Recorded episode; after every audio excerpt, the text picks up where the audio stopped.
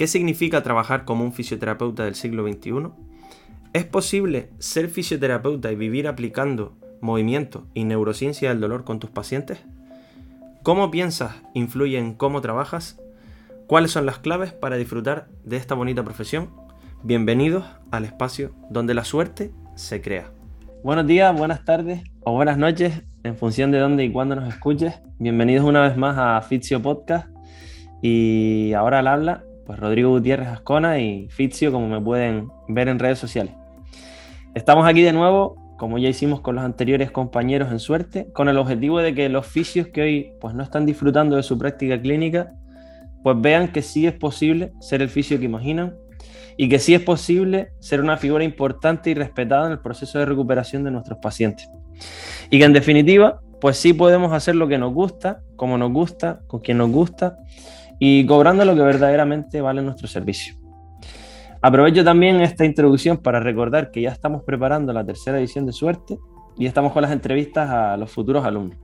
Estamos muy ilusionados, con muchas ganas de volver para ayudar a resolver, eh, resolver problemas reales a compañeros de profesión. Entonces ahora vamos con una super entrevista con Jimena, que es alumna de la segunda edición. Bienvenida Jimena. Gracias. Vamos a empezar como siempre, para que las personas que nos escuchan se sitúen, que sepan quién eres, qué edad tienes, dónde vives, dónde estudiaste, a qué te dedicas ahora a la práctica clínica, si tienes algún hobby. Vamos a fluir a partir de ahí. Vale, pues bueno, hola, buenos días o buenas tardes a todos. Yo soy Jimena Cáceres, tengo 29 años, soy de Toledo, estudié allí en la UCLM y bueno, actualmente vivo en Gran Canaria desde hace 5 años. Y bueno, en cuanto a hobby, pues me gusta las carreras de montaña y hago algo de crossfit entre otros, entre otros deportes. Y nada, y trabajo ahora mismo en un centro junto con un entrenador, en un centro de entrenamiento y fisioterapia. Acabamos de abrir hace poquito el centro nuevo. Y nada, empezando allí a, a trabajar. Empezando a hacer cositas. Sí. bueno, como siempre eh, en estas entrevistas con, con estos alumnos, pues hacemos un antes y un después, más o menos para que vean pues cómo estaba, qué situación tenía, en qué punto estaba y en qué punto ve y, qué he hecho, ¿no? Ah, en estos meses y en este tiempo que, hemos estado juntos. Entonces, antes de todo, eh, supongo que verías la solución a algún problema que tenías en ese momento. Entonces, me gustaría pues que contaras, Jimena, pues cómo estabas en ese momento, qué era lo que te preocupaba, qué frustraciones, miedos, necesidades sentías, tenías para poder pues tomar acción y en este caso pues contactar con nosotros para empezar a trabajar juntos? Pues bueno, yo cuando ustedes sacaron la, segunda edición de, Suerte, yo hacía poquito que me acababa de dar de alta de autónomo. Había empezado a trabajar con mi compañero allá por agosto más o menos y yo estaba perdida, estaba perdidísima. No sabía de qué iba la historia. Eh, aparte, mi compañero sí que me, me ha ayudado un montón. Erwin me ha, ayudado un montón en todo el tema de las otras cosas que no sabemos aparte de trabajar de, de fisio. Y bueno, y la verdad que quería sobrevivir, básicamente. Quería, pues bueno, no hundirme, ¿no? no tener que abandonar, como hay mucha gente que, que, acaba haciéndolo. Aparte de que para mí era en cierto modo mi última oportunidad de, de desempeñar mi, mi carrera como fisio. Entonces, bueno, al ver cómo trabajaban ustedes, ver que seguían allí pues a tope trabajando y abriendo centros nuevos y demás, pues creí que eran las personas idóneas para poder ayudarme y así ha sido. Bueno, tú y yo nos conocimos en Resilient, en ese evento de la medición del perfil fuerza-velocidad, y tú estabas en ese momento trabajando eh, por cuenta ajena en un centro convencional, vamos a llamar, de, de fisioterapia. Y bueno, recuerdo hablar contigo, intercambiar unas palabras ese día y bueno, ya después en la entrevista que tuvimos para entrar me contaste un poco más tu contexto. Y no sé si te recuerdas cómo te sentías en ese momento, porque me dijiste que hubo hasta un momento en el que viniste aquí a Gran Canaria y como que no querías ejercer la profesión, ya no tenías como mucha ilusión, ¿no? Entonces, pues te pregunto que por qué era esto. Creo que es obvio, pero quiero que, que lo digas tú. Pues bueno, a ver, yo empecé a estudiar allí por el 2012, creo, más o menos. Y la verdad que durante prácticamente toda la carrera estuve trabajando como entrenador me saqué una formación de entrenador, aparte ya había, también era entrenadora de vole y demás, por los deportes que he practicado. Y bueno, yo tuve mi primera crisis existencial en segundo de carrera, yo creo, al ver sobre todo que no, pues lo que podía trabajar en el gimnasio donde estaba y demás no se correspondía con lo que veías en las prácticas. Entonces yo en un principio vine a Gran Canaria para desempeñar otra profesión completamente diferente y al final me acabé quedando por cosas de la vida trabajando como fisio, que sabía que no, no era mi intención en ningún momento. y bueno, pues al final friqueando y me gusta mucho el tema del entrenamiento y demás, siempre me ha gustado, pues un poco llegué, llegué a ustedes. Y después del último trabajo y ver un poco cómo estaba la situación, se alinearon en cierto modo los astros y pues me lancé a, a la aventura. Y bueno, como, como has dicho, cuando, cuando empezamos eh, juntos en suerte, te habías hecho autónoma ya. Sí. que, bueno, te pregunto, ¿por qué ese cambio que te hizo tomar esa decisión? Eh, pues que estaba cansada. Ya estaba cansada. Eh, de hecho, contactó mi compañero conmigo. Nos conocíamos de una formación, de varias formaciones de, de Element, que tú también has hecho. Y digo, fue un poco de suerte, entre comillas, ¿no? Me, ya habíamos estado hablando y demás. Y dije, mira, me gustaría meter a un fisio en el centro y demás. Y dije, pues, esta es la mía. Yo estaba viendo, justo en ese momento, llevaba un año trabajando en el último centro donde estaba y dije, hasta aquí hemos llegado. Yo ya no puedo más. Yo también había acabado el máster, tenía una forma de trabajar un poco diferente. Y dije, pues, a ello. Yo me reflejo mucho en ti porque a mí me pasó exactamente lo mismo, de estar en un sitio que no se alineaba para nada conmigo, donde pues de alguna manera te imponen, no te sugieren lo que debes hacer y te ves un poco con unas cadenas puestas de, bueno, tengo en la cabeza todo lo que puedo hacer con esta persona y lo que podría ayudarla, pero bueno, el contexto en el que estoy no es el propicio y, y me está frustrando eso que quiero hacer y no puedo hacer, ¿no? Y esa asimetría al fin y al cabo acaba haciendo daño, ¿no? Entonces, eh, vamos a decir que empezaste como todos, como todos los que mm. queremos hacer las cosas de manera distinta, y en este caso, pues colaborando en un centro de entrenamiento en búsqueda de una sinergia para practicar, en este caso, pues la fisio que se alineaba con tu concepto activo, ¿no? De la profesión. Y a su vez, pues también tenías cositas por fuera para hacer viable económicamente toda esta andadura, como hacemos todos, de no empezamos con 20 pacientes todas las semanas eh, llamándonos para aplicar movimiento, entonces tenemos que pues ir moviéndonos, como estábamos hablando aquí en la previa, para poder hacer cositas y, permitir darle el tiempo a un proyecto que, necesita para que sea viable, ¿no? Y ahora, eh, cambiando un poco de tercio, porque al fin y al cabo esta historia es común en todos los que entramos a suerte, en, todos nosotros, que bueno, estamos en un sitio donde no se alinea con nosotros porque es la concepción cultural de la profesión y, después buscamos eh, eh, nuestra forma de hacer las cosas, ¿no? Unos haciéndose autónomos, otros haciendo, abriendo un centro, otros buscando colaborar con, con quien sea, pero al fin y al cabo buscamos un camino un poco alternativo y distinto. Ahora voy al cómo es relacionarte con un entrenador, porque yo también tuve mis conversaciones con entrenadores antes de, de poder contactar y conocer a Joshua, pues también conocí a otros entrenadores, ¿no? Y te quiero preguntar que cómo se perfila esa visión y se pulen esos detalles para sentir que los dos están en un área de genialidad en la que se sienten a gusto. Porque normalmente eh, a mí me pasaba que trataba con entrenadores y los entrenadores concebían la, la actividad nuestra, ¿no? Como algo meramente manual y en la camilla. Y cuando se hablaba de movimiento parece que esa era solo su función, ¿no? Entonces, ¿cómo, ¿cómo viviste tú esta relación con uno o varios entrenadores? No sé con cuántos has contactado y, y cuéntame qué, qué opinas de todo esto. Pues la verdad que yo súper contenta. ¿vale? Yo a Erwin la verdad que no lo conocía mucho.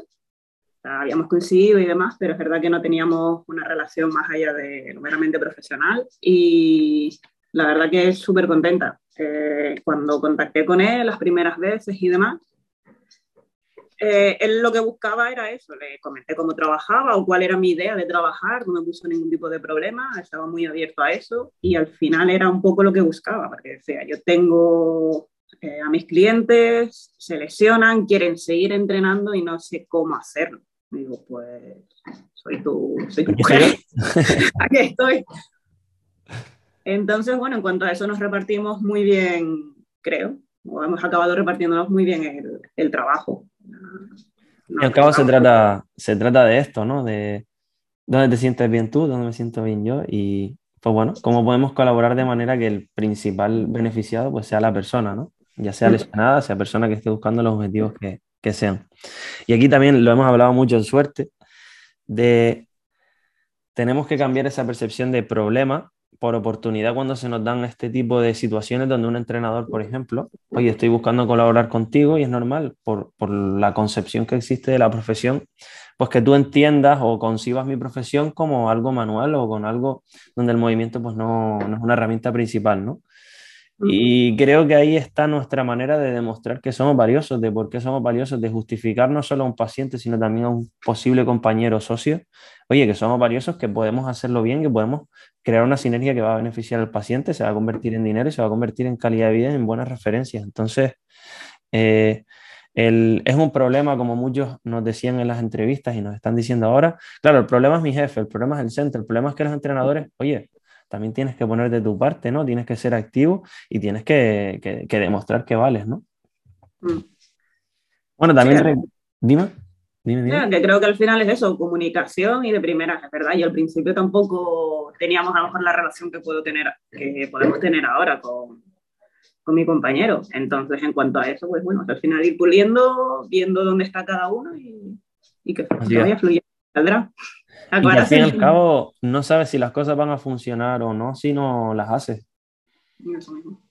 Entonces, ¿cómo vas a saber si puedes asociarte o no con una persona si no has trabajado previamente con ella antes?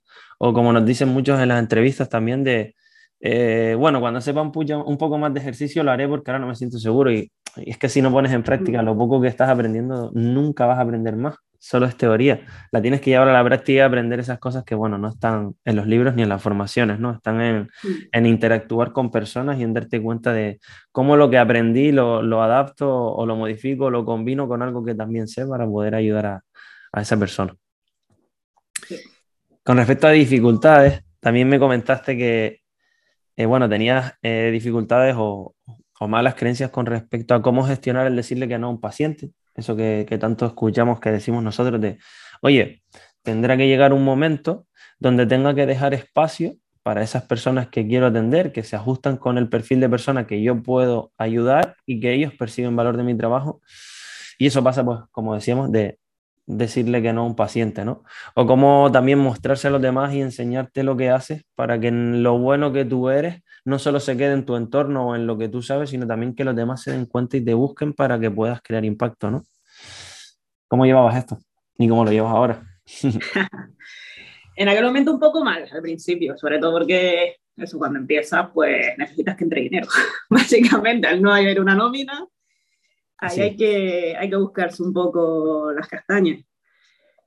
Pero la verdad que la forma suerte me ha ayudado mucho a, sobre todo a confiar en mi trabajo, en saber qué hago, por qué lo hago y, y como lo tengo claro, ahora no me cuesta tanto decírselo a la gente. Digo, le explico, mira, yo trabajo así, hago esto y si buscas esto otro, te lo podría dar, pero ni tú vas a estar a, vas a, estar a gusto porque no es mi especialidad ni, ni yo tampoco.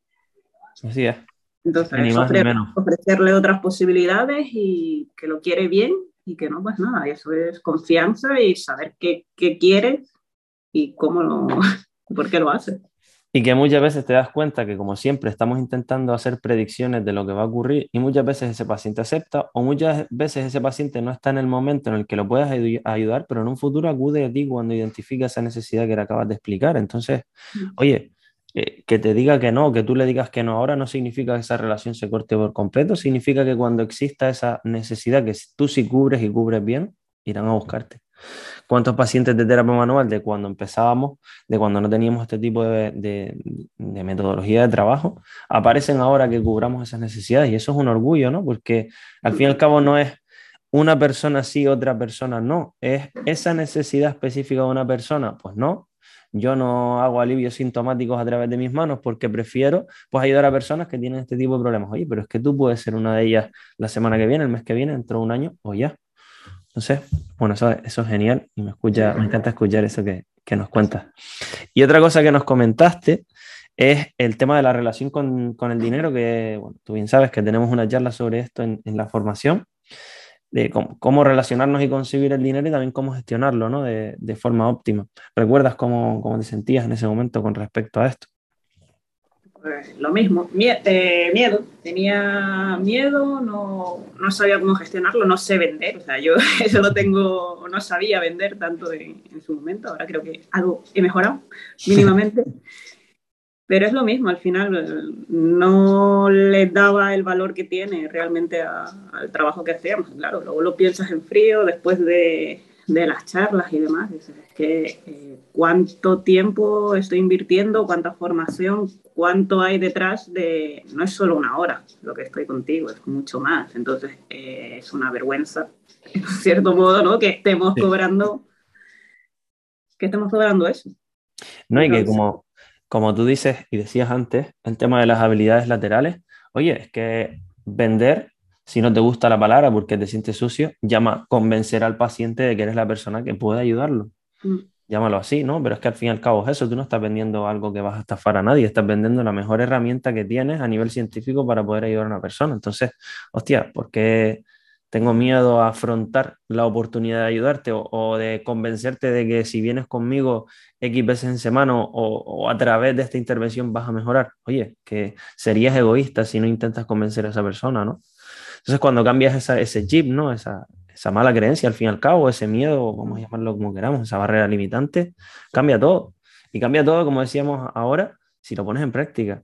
Y tu discurso no va a ser el mismo en el paciente número uno que tú intentas convencer que en el, en el paciente número 101 porque estará mucho más pulido, estará mucho más adaptado a la persona que tienes delante, tendrás mucha más confianza de haber trabajado con pacientes de ese perfil. Entonces, bueno, no va a ser perfecto al principio, no vas a tener el mejor centro al principio, no vas a tener el mayor número de pacientes al principio, pero hay que hacer cosas para que sea lo perfecto que tú quieres, ¿no? Mm. Bueno, eh, como decíamos antes, que sí, siempre hay un guion en las entrevistas, pero ya el tema de la crisis existencial salió. Entonces no voy a ahondar mucho en eso, pero sí te voy a decir si hubo un momento donde tú ya dijiste, oye, aquí paro todo y tomo una decisión o tengo que cambiar eh, pues a lo que me dedico. ¿Recuerdas, identificas ese momento donde estabas? ¿Cómo fue? Pues, a ver, aparte de esa crisis, que creo que ahí empezó un poco toda, toda esta historia, ya en el, en el último trabajo, eh, después de acabar el máster, empecé a trabajar en, una clínica privada, donde, bueno, eh, las condiciones no eran las mejores y yo estaba ahí un poco al final de paso, lo sabía y lo tenía bastante claro. Entonces hay pues ciertas situaciones que se vieron que no tenían nada que ver directamente con la, fisioterapia, sino con el tema de gestión de la clínica y demás, que no nos correspondía, pues hasta aquí, para soportar esto prefiero gestionarme yo a mí misma y, y hasta aquí hemos llegado. Y ahí fue cuando un poco dije, mm, vamos a ver cómo puedo hacerlo. Se abrió el camino de colaboración y dije, pues, para adelante. Genial, genial. Bueno, creo que ha quedado claro el contexto. Eh, te iba a abundar en, el tema de cómo era la clínica, pero creo que, está claro, ¿no? Es decir, eh, eh, entiendo, corrígeme si me equivoco, una clínica donde tengo que aplicar terapia manual, donde tengo que hacer que mis pacientes vengan de manera regular a aplicar terapias pasivas para poder hacer viable la clínica, ¿no? Algo así. Sí, más o menos, trabajamos con seguros y demás. Vale. Entonces, bueno, al final el ambiente también acabó siendo bastante poco agradable incluso. Bueno, tienes que estar agradecida porque gracias a eso estás donde estás, estás haciendo lo que te gusta. Así que bueno, eh, las malas experiencias también llevan aprendizajes gigantes, ¿no? Mm. Bueno, vamos al después, al punto B. Eh, ¿Cómo estás? Después de suerte, después de haber trabajado con nosotros y no solo eso, sino ahora pues que llevamos más tiempo, ¿no? Después de haber terminado la tercera edición, hace ya dos meses y pico. Ya sabes que, como dije al principio, que estamos haciendo las entrevistas de la tercera edición y seguimos viendo a muchos oficios con un gran escalón que existe entre lo que quieren ser y lo que pasa realmente en sus trabajos ahora mismo, ¿no? Y este abismo que existe entre pues, estas dos realidades le genera frustración que si no se resuelve, normalmente esto acaba desembocando en abandonar la profesión o en una práctica ya mecanizada donde tú ya, pues por no sufrir, dices, pues voy a hacer A, B y C con cinco o seis pacientes la hora y, y me voy, por básicamente protección y, supervivencia de, pues, tampoco me voy a torturar a, torturar a diario, ¿no? Entonces, pues solemos adoptar actitudes pasivas, eh, viajamos y nos afincamos en esa queja culpando a los demás de una realidad que pues no se alinea con nosotros. Y debemos recordar que el trabajo perfecto pues nadie nos lo va a dar, como tú decías, lo debemos crear nosotros. Y porque como le decimos a los pacientes, cada, uno de nosotros somos personas distintas y necesitamos de un trato que se adapte a nosotros pues esto es lo mismo con respecto a nuestro propio trabajo, ¿no? Es decir, tenemos que personalizar la intervención con los pacientes, también tendremos que personalizar el diseño de nuestra realidad, ¿no? Porque a lo mejor la realidad que tú quieres no es la que yo quiero. Y la que tú quieres no te la va a dar nadie, te la vas a dar tú misma, ¿no? Bueno, el mero hecho de que estés aquí significa que tú has tomado ese papel activo en este diseño de tu realidad y me gustaría que nos contaras pues qué ha pasado después de suerte y cómo, cómo estás ahora. Pues bueno, yo he continuado trabajando con mi compañero. Tenía, él ya tenía un centro de entrenamiento personal. Ahora hemos ido a por el segundo local, donde tenemos también un nutricionista. Hemos incorporado a gente también al equipo. Y bueno, la verdad que, que muy contenta. Pacientes van llegando poquito a poquito. Estamos empezando también con un proyecto eh, dirigido a dolor de espalda para llevarlo a las empresas y demás, de prevención. Y bueno, la verdad que, que en cuanto a eso muy contenta. puedo ir haciendo lo que me gusta, no tengo ninguna barrera, me, sobre todo me insta un montón a, a hacer cosas. Entonces, sobre todo es eso, capacidad para hacer cosas, tener confianza y la disciplina al final de, de tener que trabajar, trabajar para mí, que es lo que más me, me mueve. Genial. Bueno, ya, ya te lo llevé, así que me gustaría que, como hacíamos en suerte al final de cada seminario, pues que en una palabra me definieras o eligieras para hablar de ese aprendizaje primero a nivel personal tuyo, de crecimiento personal, y luego también a nivel profesional, no sé si con, cómo te ves como oficio o como a nivel profesional interviniendo con pacientes. Dos palabritas ahí que, que puedan resumir eso y por qué. Pues a nivel personal, eh, creo que ya lo he repetido durante toda la entrevista, confianza, porque al final el ver cómo otras personas también están en misma situación y pueden hacerlo, pues te da, te empuja un poco, ¿no? El tener esa comunidad y ver que, que, no estás solo, que no eres el bicho raro, que no eres el, la loca que intenta hacer cosas diferentes, y a nivel profesional, eh, acción y disciplina. Sobre todo, porque como tú bien dices, hay que hacer cosas, hacer, hacer, hacer, y en la acción al final vas a encontrar el camino y la disciplina para seguir haciendo a pesar de que pueda haber pues, problemas y haya que pivotar. Y como al hilo de esto, eh, hacemos una entrevista al fin y al cabo, esto dura pues, 40, 30, depende de la entrevista, minutos, donde se resumen pues mucho tiempo que ha pasado de hacer cosas y en ese, en ese proceso hay cosas bonitas, pero también hay cosas feas. Entonces, esa disciplina que estás comentando a la hora de eh, continuar en el camino que has elegido, más allá de que las situaciones en el momento X, con un problema X, pues no sean las óptimas, creo que es lo que permite que después pasen las cosas bonitas, ¿no? Porque es que si paras en ese momento, todo lo demás también para y no ocurre nada, ¿no?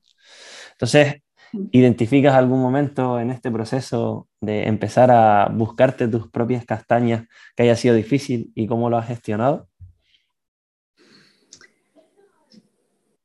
Sobre todo los primeros meses, yo creo, los, el pasar el verano y navidades, ¿no? esas épocas un poco turbias para, para los autónomos y ahora y la gente que, ¿dónde están? Se han ido todos de vacaciones y pues haya sido un poco complicado, pero bueno, por suerte eh, tengo mi familia y demás, entonces siempre te, te, echan un cable. Y luego, pues, los fracasos ¿no? con, con los pacientes, eh, que se vaya gente que dice, lo hemos intentado todo, pero bueno, no eran las condiciones, a lo mejor los factores psicosociales tampoco estaban bien llevados en un principio y demás. Entonces, bueno, al final son gente que va y viene y dice, bueno, lo podría haber hecho mejor, sí, pero al menos hemos hecho algo. Mientras no la llevamos más mal que, que, bien, pues... La eterna lucha y pánico al principio de de mm. pocos pacientes que tengo, ¿no? Y parece que no vienen, parece que no vienen.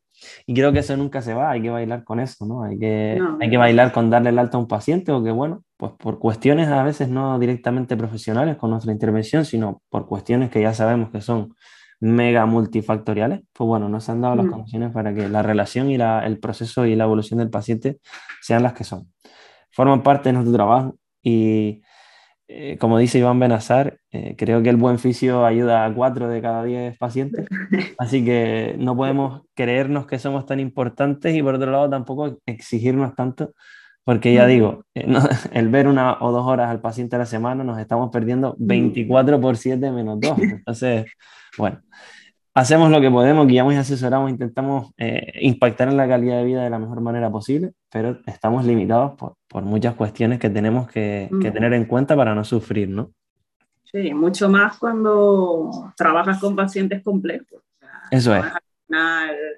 A nosotros no nos vienen el de tobillo, muchas veces. Nos vienen pacientes con años de evolución que han probado todas las cosas pasivas habidas y por haber y ven aquí a desenredar esto que hay aquí ahora. Soluciona lo que no han hecho 20 fisios antes. Así es. vale. Nos gusta lo difícil. Eh, mira, como la escalada, la escalada deportiva se llama escalada de dificultad y nos quejamos cuando nos caemos en una pared, pero es que hemos encontrado la dificultad, que era lo que estábamos buscando. Entonces, oye, tenemos que, sonreír y no enfadarnos. ¿no?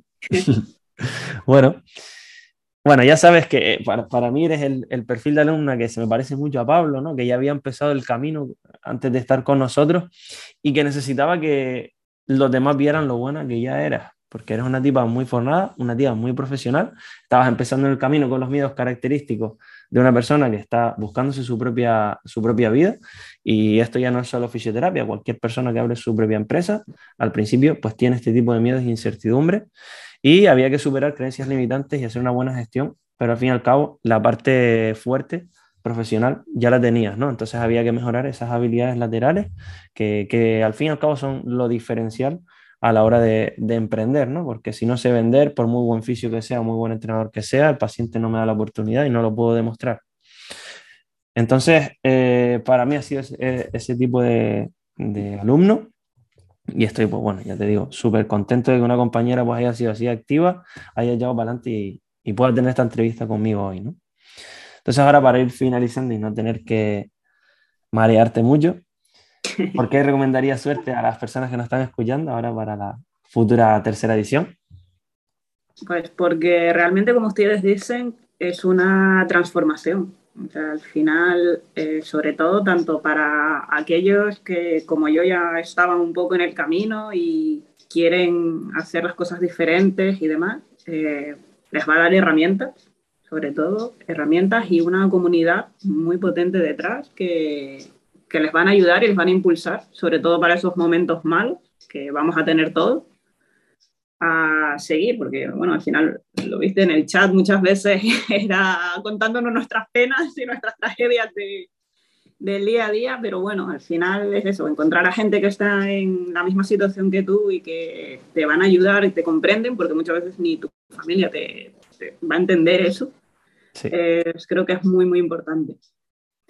Y a gente que a lo mejor quiere empezar también les va a empujar a dar ese paso, a tener una seguridad, una confianza, el tener tu apoyo y el de todo el equipo al final para poder guiarlos sobre todo, porque lo que haces es guiarnos. Luego ya el hacer es cosa nuestra. Ahí eh, es algo genial que pasó en la edición de ustedes específicamente, que fue el, el poder compartir los problemas eh, en conjunto. Porque claro, me pasó en la primera edición que eso no se compartía tanto, normalmente es más privado, nos da un poquito más de vergüenza o apuro, ¿no? Contárselo a los demás. Y era más eh, alumno Rodrigo directamente y eso no era rico para los demás. Entonces, en, la edición de ustedes fue ya un poco más común y cuando me escribían por privado decía ponlo en el grupo. Oye, que los demás vieran que tenían problemas comunes a ti y que al fin y al cabo pues se están enfrentando a cosas similares, genera soluciones y genera también empatía, ¿no? Entonces, esa parte de comunidad de guía que le damos a los pacientes, ¿por qué no hacerlo entre nosotros? Que también lo, lo, estamos necesitando, ¿no? Y ha sido, pues ya te digo, un aprendizaje para nosotros y una cosa a aplicar ya en las futuras ediciones porque da muy buenos resultados, porque genera también ganas en ustedes. Oye, es que hay personas, eh, una está en Barcelona, la otra está en Castellón, la otra está no sé dónde y tienen problemas igual que yo, hostia. pues hay más personas con, con, la misma hernia discal, como dicen los pacientes. Hay personas que también les pasa esto, que les duele aquí y les duele allá. Pues sí, y esa comunidad también da, da alas, ¿no? Para poder seguir empujando. Sí. Entonces, eh, ya sabes que damos visibilidad. De hecho, ya empezamos a intercambiar pacientes, tú que estás por aquí. ¿Dónde te pueden ver las personas que nos escuchen? ¿Dónde estás? Repítelo aunque lo hayas dicho ya.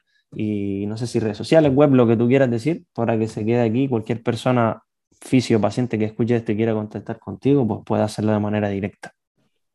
Vale, pues el centro nuevo que tenemos, eh, multidisciplinar, se llama Health 21, está en la calle Gordillo, número 21, eh, en Las Palmas, en la isleta.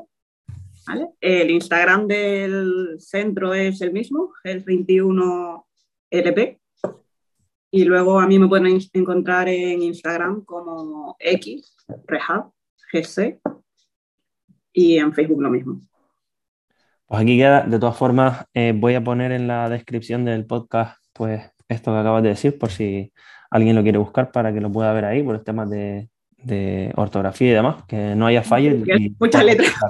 Total, mucho inglés y tal, que nos gusta para que nos puedan encontrar de verdad. Siempre. Y a lo último, eh, ya sabes que se lo pregunta a todos, que no se trasladen mm, a 10 años, ni a 5 años, ni a, ni a 15 años, sino al final de su carrera. ¿Y cómo les gustaría que les recordaran sus pacientes, las personas de, que trabajan con ustedes? En este caso, pues podríamos decir tu socio, compañeros de profesión. Eh, y en definitiva, las personas con las que pasamos tiempo, ¿cómo les gustaría que nos recordaran? ¿no? Vamos a hablar ahora de profesionalmente hablando como oficio. Pues yo creo que como, aunque sea profesionalmente, como una buena persona. Creo que a nivel profesional muchas veces lo más importante, un buen profesional es sencillo, entre comillas, hacerlo, ¿no? Habilidades técnicas las tenemos todos y pueden ser mejores o peores, pero la capacidad, sobre todo tratando con personas, de tener empatía y de poder entenderlos y al final toda la labor que tenemos extra no solo de aplicar técnicas, depende muchas veces de, ser buena persona.